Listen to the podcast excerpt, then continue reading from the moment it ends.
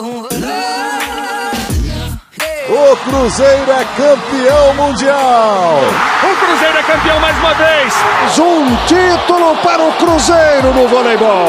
Cruzeiro campeão. Quem é que para esse Cruzeiro? Ouça agora o podcast do Cruzeiro Sada Multicampeão.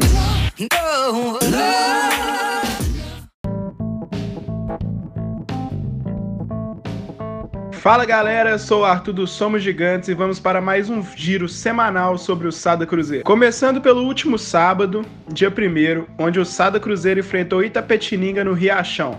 Vencemos por 3 a 1 com parciais de 25-15, 23 a 25, 25 17 e 32 a 30. Foi um jogo bastante pegado. O levantador reserva Itapetininga entrou e mudou a cara do jogo, enquanto pelo lado celeste Marcelo Mendes deixou Facundo Conte descansando no banco e entrou com Felipe este que foi eleito o melhor jogador da partida. Já no início da semana, o Sada Cruzeiro divulgou a data do Sul-Americano de Vôlei. O campeão ganhou uma vaga no Mundial de Clubes.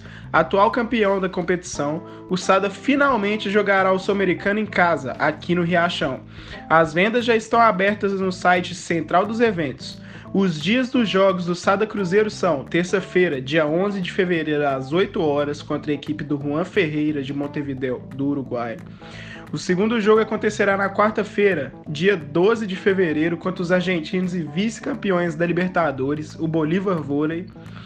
Já as semifinais acontecerão na sexta-feira, dia 14 de fevereiro, a partir das 7h30, também no Riachão e a grande final será no sábado, dia 15 de fevereiro, às 8 horas. Vamos em busca do Hepta. Na última quinta-feira, dia 6 de fevereiro, o Sada Cruzeiro, em um gesto muito nobre, ajudou um pouco a equipe do Maringá Vôlei, que sofre com uma crise financeira drástica. Só nos últimos dias, a equipe do Maringá perdeu três jogadores por falta de compromisso dos patrocinadores que não pagam os salários de todos envolvidos no clube há mais de três meses.